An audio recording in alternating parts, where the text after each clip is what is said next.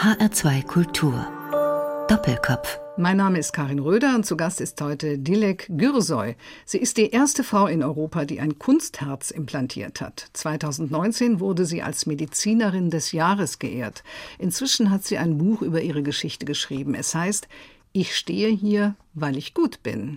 Dilek Gürsoy, herzlich willkommen bei Doppelkopf. Vielen Dank für die Einladung. Frau Dr. Gürsoy, wozu braucht es Kunstherzen? Um den zwei Millionen Menschen, die an einer chronischen Herzinsuffizienz leiden in Deutschland und zehn Millionen in Europa, eine Alternative ähm, bieten zur Herztransplantation. Oder auch vornehmlich eine Überbrückung bis zur Transplantation. Das heißt, äh, weil es zu wenig Spender gibt ja. in diesem Bereich, insgesamt im Bereich der Organtransplantationen. So ist es. Wann kann, soll oder muss einem Menschen ein Kunstherz eingepflanzt werden? Also man muss erstmal unterscheiden zwischen reinen Linksherzinsuffizienzen und einer Herzinsuffizienz, die beide Ventrikel betrifft. Vornehmlich betrifft es halt ähm, bei uns Menschen die linke Herzkammer und dann kommen sogenannte Linksherzunterstützungssysteme zum Einsatz. Das sind kleine Geräte, wo ein Kabel aus der Bauchdecke führt und die linke Herzkammer unterstützt. Mhm. Das eigene Herz bleibt dabei drin. Und bei dem richtigen Kunstherzen werden beide kranke Ventrikel, sowohl die rechte als auch die linke, herausgeschnitten und durch ein komplettes Kunstherz ersetzt. Da führen zwei ähm, fingerdicke Schläuche auch aus der Bauchdecke und mit dem sieben Kilo schweren Antrieb. Oh zum Arbeiten gebracht zu werden. Das heißt, man muss immer mit diesem Gerät spazieren gehen, in Anführungsstrichen. Immer. Ne? Also mhm. was die kleineren Systeme, die reinen Linksherzunterstützungssysteme angeht, sind diese Geräte deutlich kleiner geworden. Deren Batterien halten auch deutlich länger, bis 14 bis 16 Stunden und sind halt geräuschlos. Aber wir haben momentan nur ein verfügbares System an großem Kunstherzen, was auch zugelassen ist und was wir implantieren dürfen. Und das ist pneumatisch betrieben. Der Antrieb ist sieben Kilo schwer und aufgrund dieses pneumatischen Betriebes auch ziemlich laut. Um das zu sagen, 70 Dezibel laut. Kann ich mir vorstellen. Also da müssen getrennte Schlafzimmer her. Leider, ne? Mhm. manchmal muss es sein, ja. Ja, Gibt es da auch Abstoßungsreaktionen, wie bei anderen Transplantationen es passieren kann? Nein, äh, das ist halt der große Vorteil. Der einzige Nachteil ist, dass man Blutverdünnungsmedikamente natürlich braucht und natürlich auch bei dem großen System ähm, sicherlich auch die Geräuschkulisse. Einfach die Lebensqualität lässt mit diesem System enorm nach. Mit einer, einer Herztransplantation hätten sie all diese Probleme nicht, müssten natürlich ihre Immunsuppressiva nehmen. Auch diese Medikamente sind sicherlich besser geworden. Aber ähm, wir arbeiten daran, dass auch die Kunstherzsysteme mhm. besser werden. Ja, ja, ich überlege mir gerade, auch gerade wegen der Geräusche, können Sie nicht ins Theater oder mal ins Kino gehen?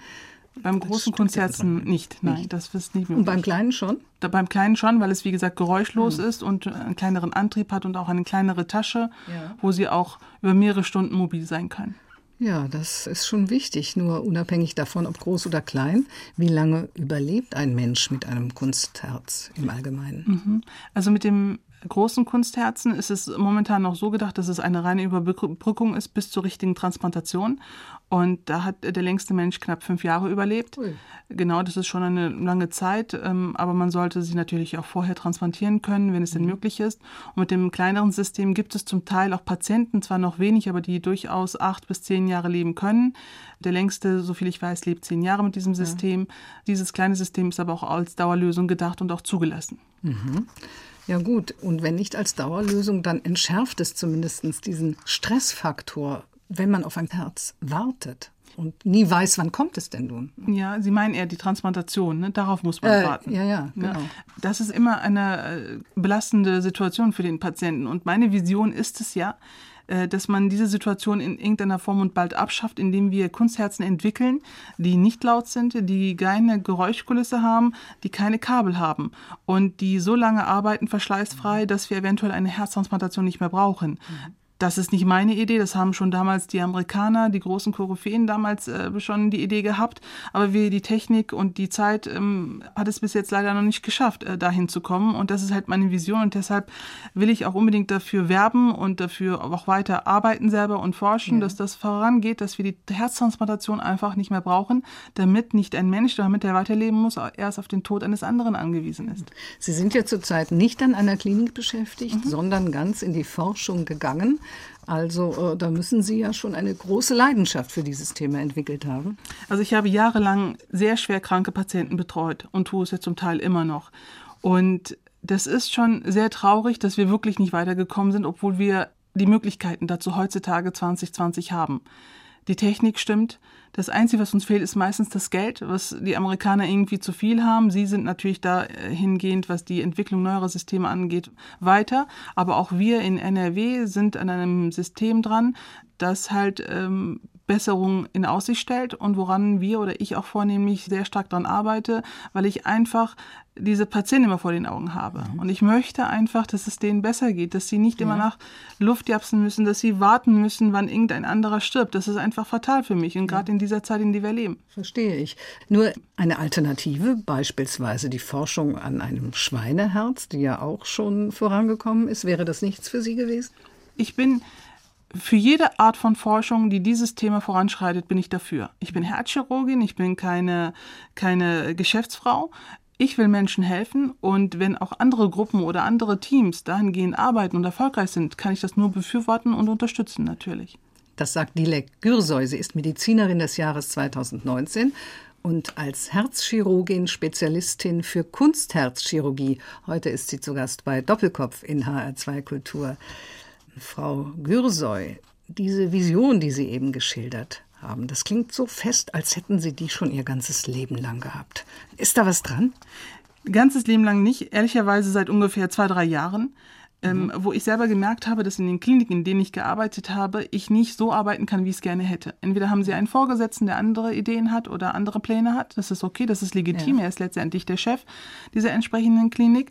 Und ich habe aber jetzt jahrzehntelange Erfahrung in diesem Bereich und möchte gerne die Menschen so therapieren, wie ich es gerne auch gelernt habe und wie ich meine, dass es ihnen besser gehen könnte. Mhm. Ich gehöre auch zu den wenigen Chirurginnen oder Chirurgen auch, äh, die an einem neuen Herz- oder Kunstherzsystem dran arbeiten. Und ich weiß, in welche Richtung es gehen kann. Nur muss man die Leute auch so ein bisschen dahingehend lenken. Und das ist, glaube ich, so eine Art Aufgabe von mir, habe ich jetzt so ein bisschen auch äh, das Gefühl, nachdem ich jetzt auch Medizinerin des Jahres 2019 geworden bin, verspüre ich da eine gewisse Verantwortung und möchte dieses Thema einfach vorantreiben. Denn wieso mache ich das Ganze? Wieso schreibe ich dieses Buch? Um bekannter zu werden oder um, um Geld zu verdienen? Nein, ich will einfach diese Vision der neueren Kunstherzmodelle auf den Weg bringen und dass sie endlich die Anerkennung finden, die sie brauchen, um weiterzukommen, um überhaupt Menschen zu retten. Sie sind offensichtlich mit einem großen Willen oder auch mit viel Ehrgeiz ausgestattet. Woher kommt's? Von Mama. Aha. Ja, also ich bin, ja, ich will das nicht immer darauf zurückführen, aber ich bin ein Gastarbeiterkind, ein typisches, was mich sicherlich geprägt hat. Ja. Äh, mein Vater ist früh gestorben, ich war zehn Jahre alt und dann hatte ich äh, meine Mama, die Analphabetin ist, die äh, jetzt seit 47 Jahren am Fließband gearbeitet hat und uns vorgelebt hat, wie es ist, einfach mit Ehrgeiz und Leidenschaft zu arbeiten, um etwas durchzubringen. In ihrem Fall waren es die Kinder, in meinem Fall sind es die Patienten. Und das muss man auch, glaube ich, an den Tag legen, auch wenn es manchmal schwer ist, was auch für mich jetzt gerade nicht einfach ist. Aber wir müssen diesen Weg gehen, da, da führt kein Weg dran vorbei. Mhm. Und der muss einfach gegangen werden und es muss auch was riskiert werden. Das tue ich auch. Ich riskiere was. Aber das ist mir alles wert. Klar, auf die Mama kommen wir später nochmal zu sprechen, Frau Dr. Gürsoy. In Ihrem Buch habe ich gelesen, dass Sie Ärztin werden wollen. Das war Ihnen schon ganz früh klar, schon als Kind. Mhm. Ja, das ist korrekt. Das hat aber auch wiederum damit zu tun, dass meine Mutter in den 80ern sehr auf dem Krankenhaus lag und ich viele Ärzte gesehen habe, unter anderem auch sehr, sehr viele Chefärzte, die meine Mutter gut betreut haben, obwohl sie nur Kassenpatientin war. Man, ich spreche das so an, weil das heutzutage ein bisschen anders ist. Meine Mutter erzählt immer, dass ihr die Chefärzte immer in die Jacke geholfen haben. Ne? So bin ich groß geworden. Ich habe diese ganze Luft in den Krankenhäusern ähm, äh, gerochen und ähm, habe sie alle respektiert, die um mich herum schwirrten, die meiner Mutter geholfen haben und habe mir sicherlich innerlich gedacht, das will ich auch machen. Ich will auch Menschenleben retten, dass es denen gut geht. Mhm. Nur war das ja nicht unbedingt selbstverständlich. Sie sind ja dann noch Herzspezialistin geworden, haben in Düsseldorf studiert und daran war nicht nur Ihr guter Numerus Clausus schuld, sondern Sie haben eine besondere Medizinerprüfung noch gemacht, mhm. um zum Medizinstudium zugelassen zu werden. Mhm. Und dafür mussten Sie auch noch mal enorm büffeln. Also offensichtlich haben Sie es richtig ernst gemeint. Ja, natürlich, unbedingt. Mein NC war jetzt nicht das Beste und ich hatte halt profitiert davon, dass ich in diesem Medizinertest sehr gut abgeschnitten ja. hatte und dadurch die Möglichkeit hatte, dann diese, diese Prüfung, die dann anstand, noch gut zu machen, indem ich natürlich vorher einen Kurs besucht habe, das meine Mama mir finanziert hatte, mhm. indem sie halt ein bisschen Extraschichten geschoben hat. Das war nämlich auch nicht gerade billig, so ein Kurs vorher. Und auch nicht selbstverständlich. Ja. Egal, was Sie gemacht haben, Frau Dr. Güresoy, ob im Studium oder später als Assistenzärztin, als Fachärztin, als Oberärztin, Sie waren meistens allein unter Männern und mussten sich im wahrsten Sinne des Wortes durchboxen. Also Sie beschreiben so eine Situation in Ihrem Buch, wo Ihnen andere Assistenzärzte auf dem Weg in den OP den Weg abgeschnitten haben, um den besten Platz am OP-Tisch zu bekommen. Ja, das ist wie ein Schauspiel, ne? Ja, das ja. ist tatsächlich so gewesen und das ist zum Teil immer noch so. Also ich bin ja eher so der gelassenere Typ. Sicherlich bin ich sehr fleißig und sehr leidenschaftlich. Das war immer so mein ganz großer Vorteil, aber ich habe mich nie irgendwo hingedrängt. Ich dachte mir immer, wenn ich fleißig bin, wird die Zeit kommen und es wird jemand erkennen und ich werde schon meine Operation auch durchführen. Mhm. Aber da haben das die Kollegen damals ein bisschen anders gesehen. Sie dachten, wenn sie mich halt überrumpeln und einen OP-Tisch ähm, sich so stellen, dass sie dann halt eine bessere Position haben als ich, dass sie weiterkommen. Aber ich habe sie zum Teil alle hinter mir gelassen. Und das ist auch so mein Appell an alle Menschen auch überhaupt, nicht nur in der Medizin. Wenn ihnen der Weg vorgeschrieben ist, werden werden sie den auch schon äh, durchgehen. Natürlich muss man dahin auch fleißig arbeiten und leidenschaftlich sein. Ich wiederhole das immer wieder, weil mich das auch alles geprägt hat. Dann wird es auch sicherlich kommen. Ne, also man darf aber auch nicht hoffen, dass man jetzt, äh, ich sitze hier, ich bin nett, äh, ich sehe gut aus und ähm, ich habe gute Kontakte, so kommt keiner von uns weiter. Wie schafft man es denn dabei, anständig zu bleiben, fair zu bleiben? Das ist auch meine Erziehung. Ne, also ich, bei mir persönlich, als kleines Kind wurde ich ja von einem deutschen Ehepaar erzogen, von der Familie Bisping, auch Gymnasiallehrer aus der alten Kriegszeit. Und die haben mir diese ganzen Sachen Anständigkeit, Bodenständigkeit, Disziplin alles beigebracht. Und das hat mich geprägt und dann auch noch von zu Hause von der Mama. Das sind so Sachen, ähm, natürlich auch mein Glaube, erdet mich auch immer wieder ein bisschen zurück. Das sind alles so Faktoren, die zusammenkommen, die das dann so bewerkstelligen. Mhm. Ja, hängt alles miteinander zusammen, mhm. kann ich mir vorstellen. Auch Ihrem Buch habe ich entnommen, Frau Dr. Gürsoy, es gibt kaum Frauensolidarität unter Ärztinnen. Da war ich echt überrascht. Wieso ist das so? Da bin ich selber überrascht. Klar bin ich jetzt in einer Männerdomine, wo nicht viele Frauen sind. Aber ich habe auch während meines Studiums in den ganzen Praktikas und den Formulaturen die ein oder andere Herzchirurgin erlebt, die ich dann alle so ein bisschen verbrannt erlebt habe. Sie waren alle schon durch und wollten nicht mehr. Ne? Und ich war so als junge Studentin immer, habe ich mir gesagt, warum, warum? Die haben es ja bis hierhin geschafft, die dürfen am Herzen operieren, dürfen dieses und jenes. Aber das Problem ist, weil sie auch alleine waren. Mhm. Und ich glaube auch mit einer meiner äh, Visionen ist es, oder meiner Mission, dass ich es auf den Weg bringen will, dass mehr Frauen in die Chirurgie oder in die Herzchirurgie kommen, damit wir mehr werden und ähm, mehr uns gegenseitig auch unterstützen. Das ist ganz, ganz wichtig. Je mehr wir sind, desto mehr werden wir uns auch unterstützen. Denen ist offensichtlich die Luft ausgegangen. Kann das auch damit zusammenhängen, dass ähm, Ärztinnen selten in solche Führungspositionen kommen, dass sie andere Ärztinnen unterstützen können? Mhm. Natürlich. Ne? Viele können nicht kommen aus bestimmten Gründen. Mhm. Die berühmte gläserne Decke, davon mhm. reden wir meistens. Aber einige wollen aber auch nicht die mhm. durchaus das Zeug hätten. Ist, also ich kenne auch jetzt aktuell gute Herzchirurginnen, die durchaus das Zeug hätten, Chefärztin zu werden. Aber ich höre leider von niemandem, dass die sagt, ich will's. Ja. Und ich sage, ich persönlich für mich sage, ich will, ich habe eine Mission, ich will eine, eine Klinik äh, gründen oder eine Abteilung leiten, wo ich das selber in die Hand nehme. Und, Und Sie wir, nehmen offensichtlich in Kauf, dass dieser Weg nicht immer geschmeidig ist. Der ist ganz sicherlich nicht geschmeidig, aber trotzdem müssen wir machen. Ja, Sie, Dilek Gürsoy, Sie haben es immerhin geschafft, bei einem der renommiertesten äh, Herzchirurgen der Welt in die Lehre zu gehen. Professor Körfer heißt er vom Klinikum Bad Oeynhausen. Im Buch schreiben Sie, Herzchirurgie ist weiblich. Wie kommen Sie darauf? Herzchirurgie ist insofern weiblich, weil da muss ich immer an die filigrane Bypasschirurgie denken weil äh, das, was wir am OP-Tisch liefern, ist schon eine sehr, sehr filigrane Arbeit, die Ästhetik braucht, die Gefühl braucht.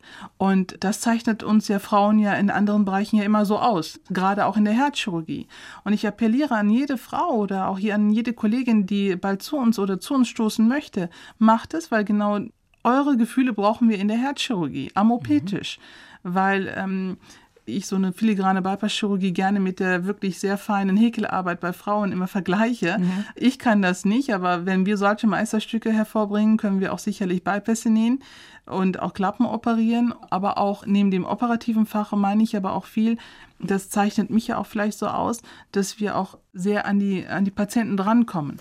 wir führen Vorgespräche, wir führen dann Nachgespräche mit den Patienten, mit den Angehörigen. Und da sind wir Frauen einfach sensibler und berühren die Menschen, glaube ich, mehr als so ein männlicher Kollege. Ich mein Gott, das, auch männliche Kollegen machen das sicherlich mhm. ganz gut, aber da sind wir, glaube ich, ein paar Schritte voraus und können uns sehr gut in die Gefühlswelt der Patienten hineinversetzen. Mhm. Frauen haben vielleicht auch mehr Übung in dieser Hinsicht, so diese Zugewandtheit auch zuzulassen. Ja, wir hören erstens auch, glaube ich, besser zu. Das ist einfach so. Wir lassen ausreden. Also ich rede jetzt von mir und auch von dem, was ich bis jetzt so gesehen habe bei den anderen weiblichen Kollegen.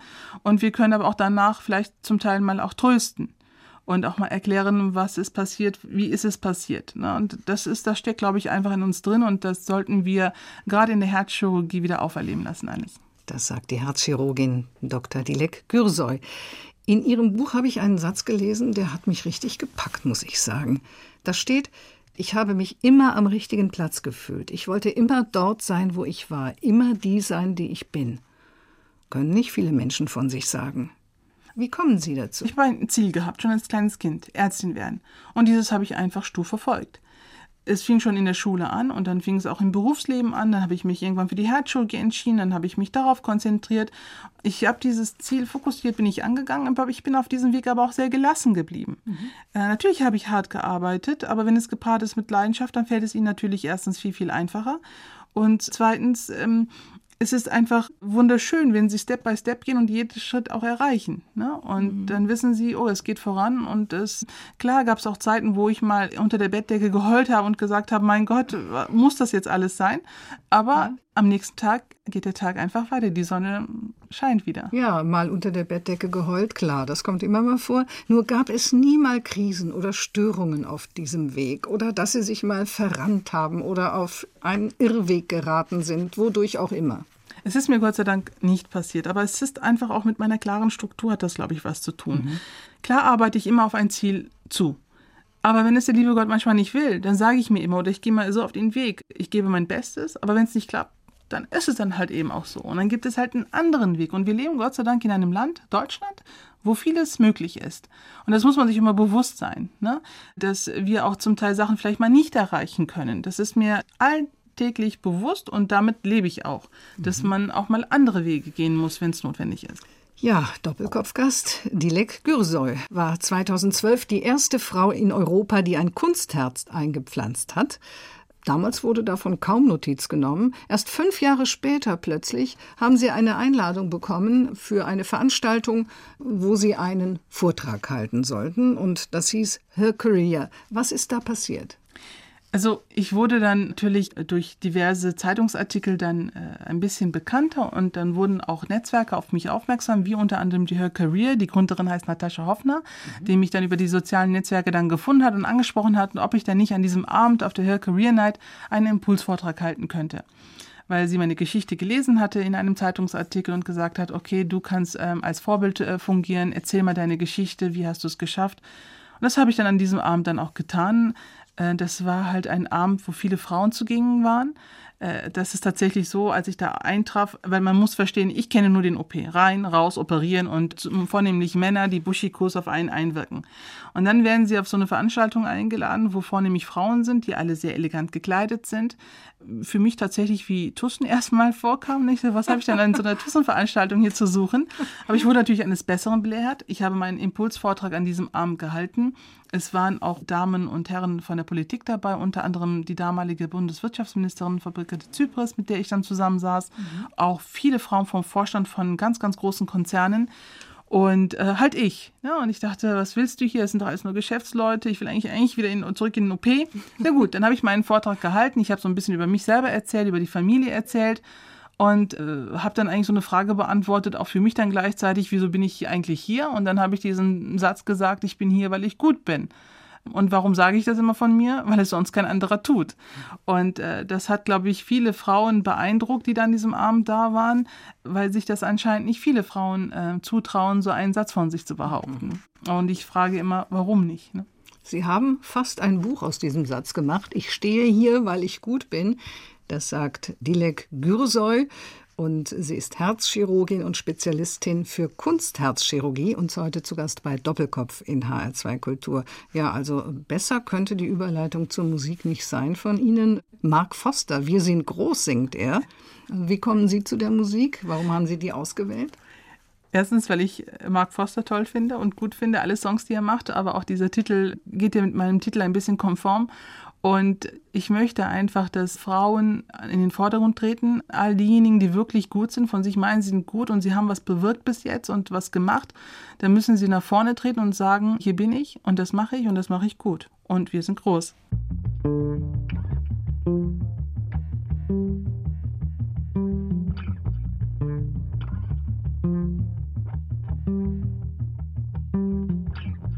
Immer da, wenn alle Stricke reißen Einfach so, wir müssen nichts beweisen. Ich trete die Pedale, du hältst meinen Rücken. Fahrrad aus dem Park ist morgen früh zurückbringen. Zeit ist knapp, wir sind verschwenderisch. Man sagt nichts hält für immer, doch ey, warum denn nicht? Was sagt der Rest der Bande? Macht es Sinn? Wie's war, weiß ich morgen. Okay, komm, lass dahin. Wir können das Buch selber schreiben. Es gibt genug freie Seiten. Für immer bunteste Zeiten. Ich weiß, für uns wird so bleiben. Wir fliegen weg, denn wir leben hoch. Gewinnen alles und gehen K.O. Wir brechen auf, lass die Leiden los. Die Welt ist klein und wir sind groß. Und für uns bleibt das so. Für immer jung und zeitlos. Wir fliegen weg, denn wir leben hoch. Die Welt ist klein und wir sind groß.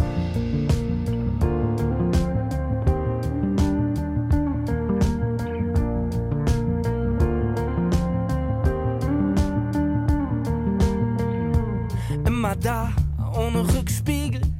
Keine Fragen, einfach mitziehen. Dir fallen die Augen zu, dann gibt es Steuer her. Paar Stunden Richtung Süden und wir sehen das Meer. Unsere besten Fehler, ich lass sie laminieren. Pack sie in die Jeans, trag sie nah bei mir. Lass uns rauf aufs Dach, da ist der Himmel näher. Ey, die Zeit ist knapp, zusammen haben wir mehr. Wir können das Buch selber schreiben. Es gibt genug freie Seiten immer buntste Zeiten. Ich weiß, für uns wird so bleiben. Wir fliegen weg, denn wir leben hoch. Gewinnen alles und gehen K.O. Wir brechen auf, lass die Leiden los. Die Welt ist klein und wir sind groß. Und für uns bleibt das so. Für immer jung und zeitlos. Wir fliegen weg, denn wir leben hoch. Die Welt ist klein und wir sind groß. Oh, oh. Oh, oh, die Welt ist klein und wir sind groß. Oh, oh, oh, oh, wir sind groß. Oh, oh, oh, oh, für immer jung und zeitlos. Oh, oh, oh, oh, die Welt ist klein und wir sind groß.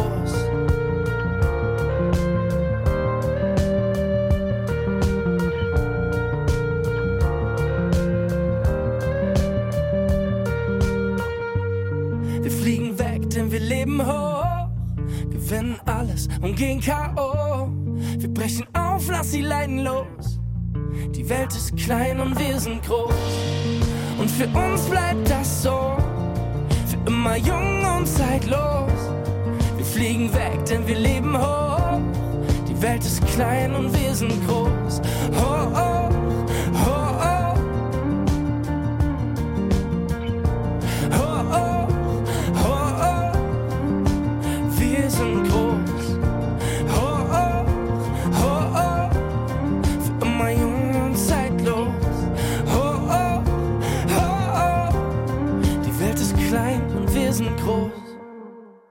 Wir sind groß von Mark Forster.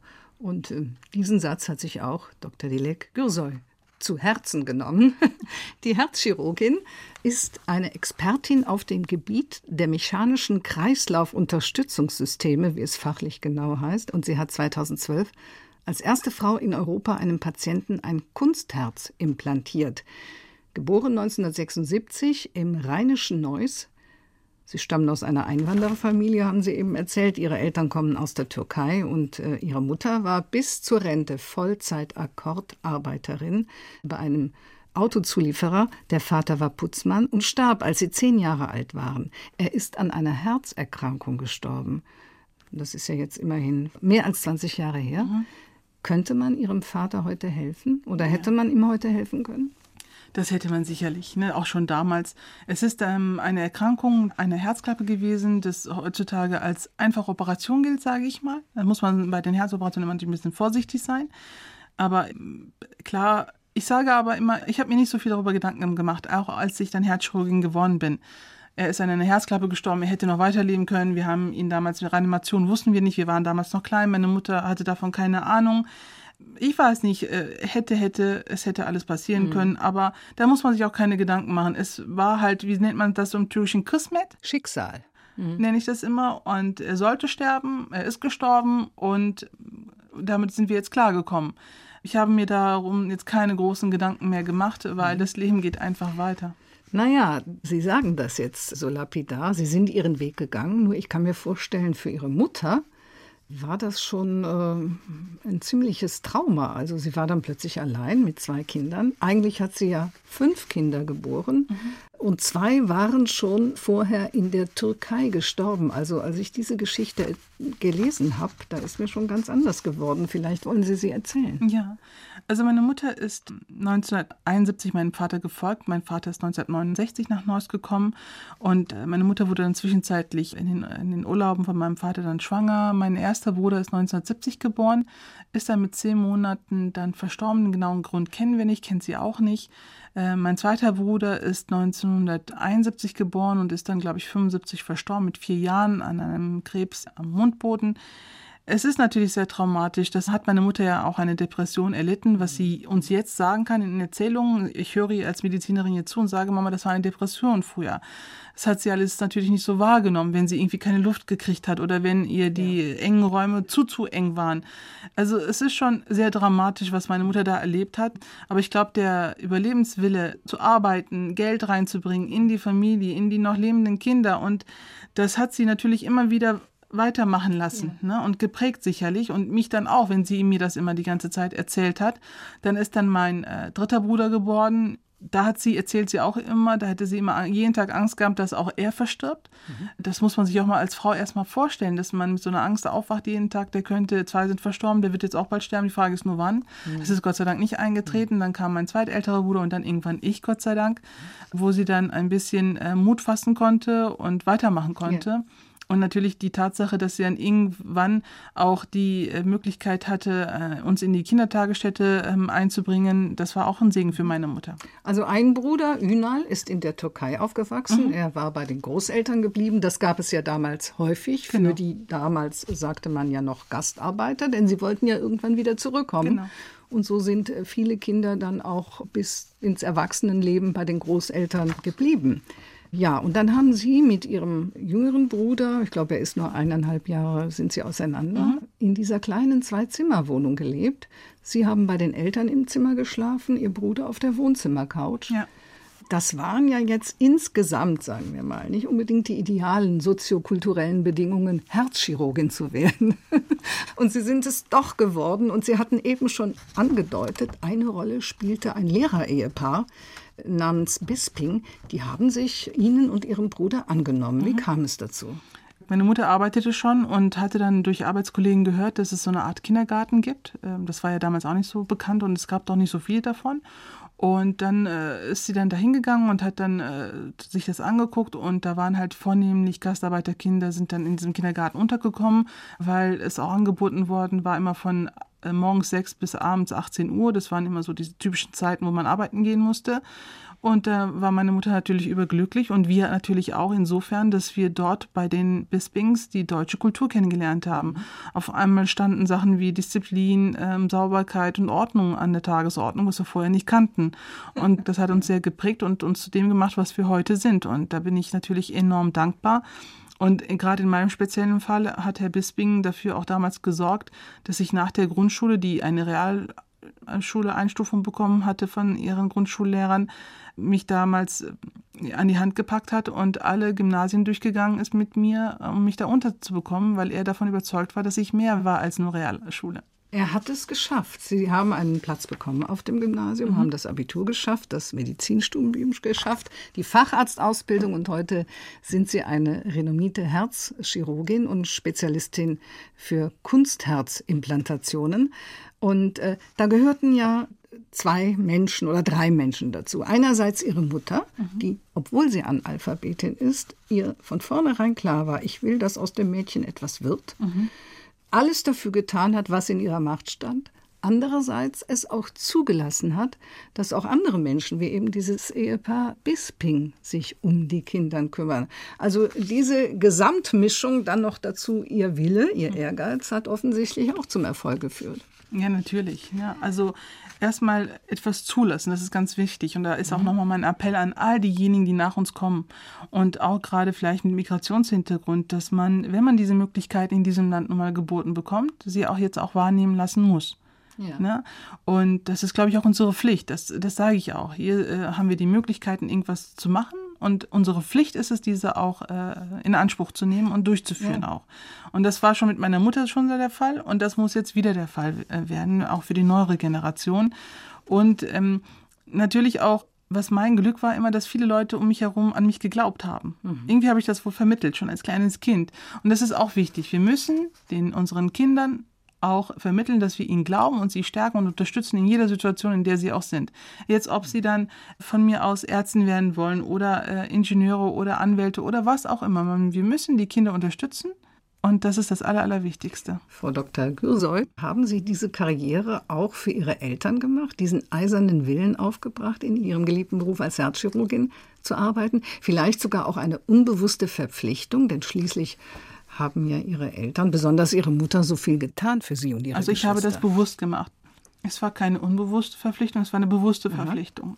Natürlich wachsen sie auf mit Eltern, die tagtäglich für sie sich krumm arbeiten. Und die wollen, dass äh, sie etwas Besseres werden als sie selber. Und das war für mich selbstverständlich. Ich mache das auch zum Teil für meine Mutter. Damit sie sieht, es war nicht alles umsonst. Überhaupt generell machen, glaube ich, oder äh, ist mein Appell an all diejenigen, die Eltern haben, die für einen immer da sind und kämpfen, dass man denen ein Stückchen was immer zurückgibt. Natürlich auch für sich selber, ohne Frage. Ich habe das ja auch äh, für mich selber getan. Aber äh, Dankbarkeit ist eine ganz wichtige Sache gegenüber meiner Mama sowieso und gegenüber all den Menschen, die mich unterstützt haben auf diesem Weg, habe ich das sicherlich als eine Verpflichtung gesehen, ja. Für Ihre Mutter, für sich selbst Allerdings wahrscheinlich auch für die Gesellschaft bzw. für die Patienten. Wissen Sie überhaupt, wie viel Leben Sie schon gerettet haben? Das habe ich jetzt so nicht gezählt. Sicherlich bin ich ja auch nicht die Einzige. Ich möchte da jetzt nicht da so, ich habe nur Leben gerettet. Es sind so viele, wie, ja. wie, es gibt so viele wie mich. Es gibt viele auch mit Migrationshintergrund wie mich. Ähm, nur ich habe halt das Glück, dass ich ein bisschen jetzt ähm, in den Vordergrund treten kann oder eine Plattform mir geboten wird, wo ich darüber sprechen kann. Aber ich spreche hier für die ganzen Leute, die genau das durchgemacht haben wie ich oder noch vielleicht vorhaben, das Ganze durchzumachen. Ich möchte ihnen einfach ein Gesicht geben. Es kann funktionieren, wenn du fleißig an irgendetwas dran arbeitest. Und ich möchte auch denjenigen ein, ein, ein Vorbild sein, habt eure Visionen und kämpft dafür und macht es einfach, nicht darüber einfach nur reden. Geht aus euren Komfortzonen raus und verfolgt eure Ziele.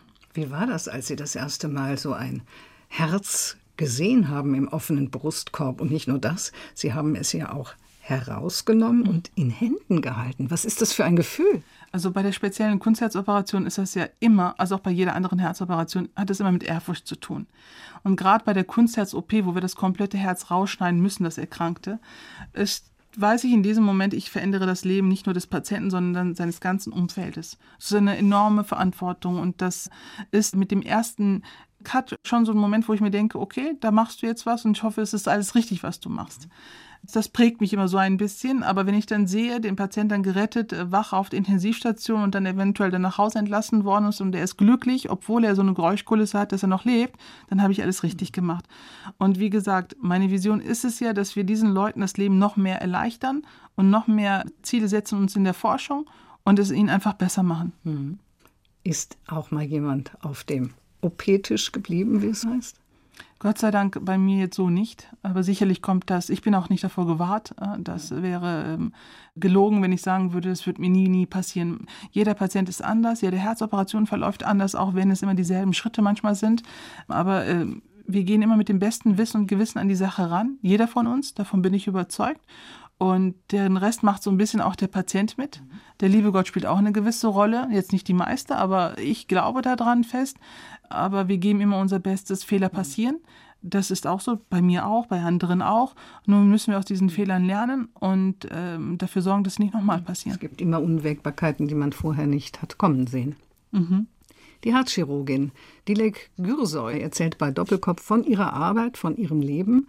Sie sind auch ausgezeichnet worden. Als Medizinerin des Jahres 2019 und haben mal an einer Kampagne des Familien- und Integrationsministeriums Nordrhein-Westfalen teilgenommen, als Vorbild für positives Beispiel für erfolgreiche Einwanderungsgesellschaft. Sind Sie da auch unversehens in die Rolle einer Vorzeigemigrantin gerutscht, obwohl Sie ja in Neuss geboren mhm. und aufgewachsen sind? Erstens mal finde ich diese Kampagne ganz gelungen. Die, unsere Staatssekretärin Frau Serap Güler hat mich damals gefunden und diese Kampagne quasi mhm. so ein bisschen auch gestartet. Und ich bin auch dankbar.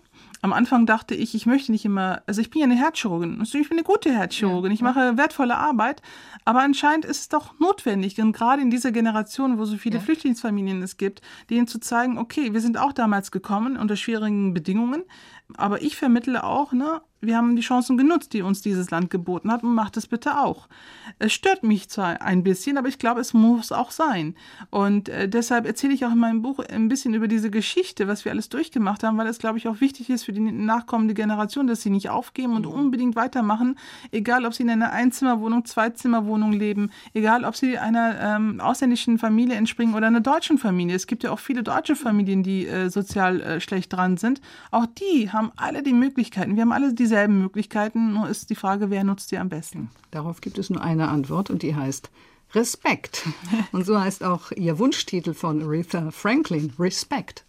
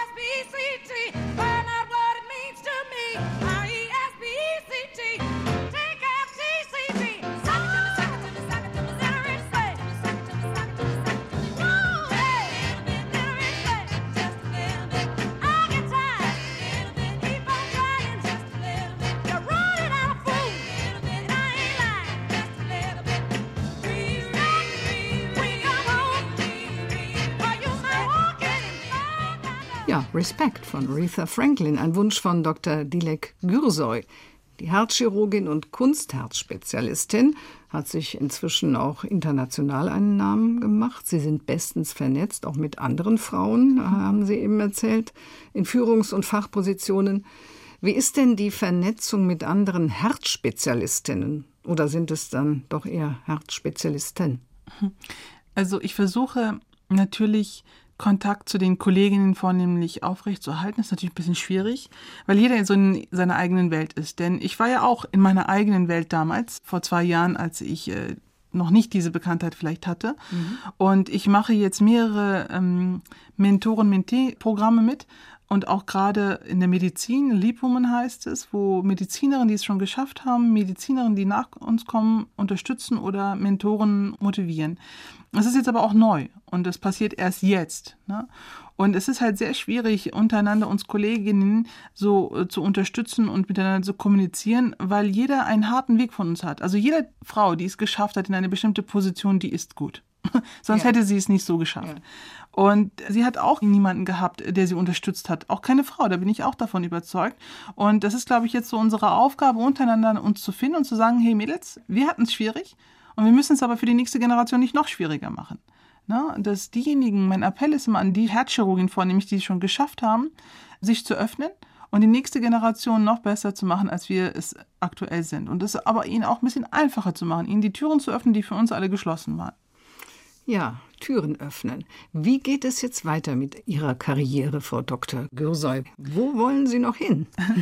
Ich würde gerne das erste Klinikum für künstliche Herzchirurgie eröffnen, wo wir diesen, wie ich schon am Anfang beschrieben habe, zwei Millionen Patienten in Deutschland und zehn Millionen Patienten in Europa, die an einer chronischen Herzinsuffizienz leiden, ähm, eine Klinik bieten, wo sie die optimale Therapie erfahren, wo sie die maximale Expertise haben jede herzchirurgische Klinik hat natürlich seine eigene Abteilung, wo sie diese Patienten betreuen. Ich habe jetzt in mehreren gearbeitet und ich weiß, dass diese Patienten zum Teil auch untergehen können, wenn man sich nicht zu 100 Prozent für die einsetzen kann, weil man auch noch den anderen Betrieb, den normalen Betrieb durchführen muss. Wir haben Darmkrebszentren, wir haben Prostatakrebszentren, wir haben Brustkrebszentren, aber wir haben kein einziges Zentrum, das sich speziell auf diese chronisch kranken Patienten fokussiert. Und das würde ich gerne halt gründen. Noch einfacher wäre es, wenn es an eine bestehende schon universitäre Einrichtung gebunden ist. Mhm. Das ist jetzt momentan mein Weg. Ich spreche mit vielen universitären Einrichtungen in NRW, aber auch außerhalb NRWs, die diese Idee auffangen und sagen, okay, wir gründen diese Klinik allein für diese chronisch herzinsuffizienten Patienten, deren Zahl ja auch nicht wenig ist. Ich will sie ja nicht alle operieren. Ich will sie eventuell schon präventiv versorgen. Ich möchte sie eventuell konservativ versorgen. Ich möchte sie dann, wenn es nicht anders geht, dann auch chirurgisch versorgen. Nur dann haben sie auch die entsprechende Zeit von uns. Wie gesagt, die entsprechenden erfahrenen Kollegen, angefangen von unserer Reinigungskraft bis zum obersten Chefarzt oder Chefärztin, wo sie wissen, hier sind wir gut aufgehoben, hier hat man Zeit für uns, hier hört man uns zu. Mhm. Weil diese Patienten sind chronisch krank. Die sind nicht ähm, ähm, heute gesund und morgen krank, das kommt natürlich auch vor. Aber meistens sind es Patienten, die über Jahre Erkrankungen haben und Nebenerkrankungen haben und einfach auch fertig sind. Und das jetzige Krankenhaussystem hat einfach keine Zeit für die Leute. Ja. Und ich lege ganz besonders Wert, ähm, gerade in dieser digitalen Zeit, auf die analogen Skills. Die müssen unbedingt wieder vorankommen. Also wir müssen die Menschen verdammt nochmal berühren, ja. Ähm, sie müssen Vertrauen zu uns haben. Da darf jetzt kein Avatar zu ihnen treten und sagen, sie sind gesund, sie sind krank, sie gehören auf Station A, B, C. Sie brauchen diese menschliche Zuneigung und dieses Vertrauen. Und dann ist auch der Therapieerfolg schon vorprogrammiert. Das klingt gut. Frau Dr. Gürsoy. Wie weit sind Sie denn in Ihren äh, Besprechungen an diversen Kliniken bis jetzt gekommen? Also ich hatte jetzt schon einige durchgeführt und äh, zum Teil bin ich auch erschrocken, was mir alles so widerfahren ist, äh, dass es so etwas noch gibt. Auf einige Antworten warte ich immer noch. Mhm. Also ich gehe mit einem gewissen Plan dahin, mit einem gewissen schon äh, Lebenslauf auch von meiner Seite. Ich sitze da vielen renommierten Kollegen gegenüber und will diese Sache vermitteln. Mhm. Gut, man hört sich die Sache an, hat dann auch selber eigene Ideen. Ich sage, okay, kann man doch alles machen, wir können doch zusammenarbeiten. Der andere sagt, ja, eine gute Idee, aber mal schauen. Der andere sagt, ja, ich melde mich wieder. Der andere sagt, schicken Sie mir doch mal die und die Sache und dann können wir noch mal gucken. Ich bin da so ein bisschen verblüfft, weil ich natürlich auch mit einer Sache an den Start gehe, die wichtig ist, die auch ähm, von jeder Seite eine Win-Win-Situation äh, herbringt. Aber bis jetzt bin ich noch nicht ganz weitergekommen. Aber ich führe noch weiterhin diese Gespräche. Und wenn das alles nicht fruchtet, dann muss ich diese Klinik halt selber gründen. Und da bin ich festgewillt, das auch durchzuführen. Da habe ich gar keinen Zweifel dran, dass Sie das schaffen. Dr. Dilek Gürsoy, eine Frage noch. Zum Schluss Ihres Buches heißt es, jede Frau braucht einen Plan B. Welchen hat Dilek Gürsoy? Mhm. Das ist dieser Plan B, dass ich, wenn ich auf Anraten der verschiedenen Gesundheitsministerien keine Einrichtung finde, an die ich dieses Projekt anschließen kann, dann muss ich diese Klinik selber gründen. Und dann habe ich natürlich erst überlegt, um, wie schaffe ich das alleine? Und dann habe ich sehr schnell gemerkt, ich bin doch gar nicht alleine. Ich hatte jetzt diese Möglichkeit, in diesen zwei Jahren ein Netzwerk aufzubauen von Wissenschaftlern, von Geschäftsmenschen, von äh, zum Teil auch vielen Frauen, die es schon ganz nach oben geschafft mhm. haben. Und all die äh, kontaktiere ich nun, die alle auch von dieser Idee begeistert sind. Und ähm, ich hole mir diese Hilfe und die Unterstützung und äh, frage auch nach Hilfe und bitte nach Hilfe. Und die kommt dann auch relativ zügig und auch die Motivation ist dann natürlich auch eine ganz, ganz andere. Und äh, so gehe ich vor. Schritt für Schritt, auch hier wieder, wie damals schon als kleines Kind, äh, habe ich etwas vor, ein Projekt und dieses Projekt bedarf einen Businessplan, dieses Projekt bedarf ähm, Investoren, Unterstützer und ich bin momentan an allem dran. Natürlich sind auch da Tage dabei, wo man verzweifelt, aber auch jetzt, der nächste Tag fängt wieder an und die Sonne scheint. Ich wünsche Ihnen viel Erfolg dabei. Dilek Gürsoy. Ich stehe hier, weil ich gut bin, heißt ihr Buch, erschienen im Eden Verlag. Mein Name ist Karin Röder und nun verabschiede ich Sie mit einer fröhlichen, spätsommerlichen Musik Happy von Pharrell Williams. Beschreibt das Ihr Basisnaturell? Ja, absolut, ja. immer glücklich sein. Vielen Dank, Dilek Gürsoy. It might seem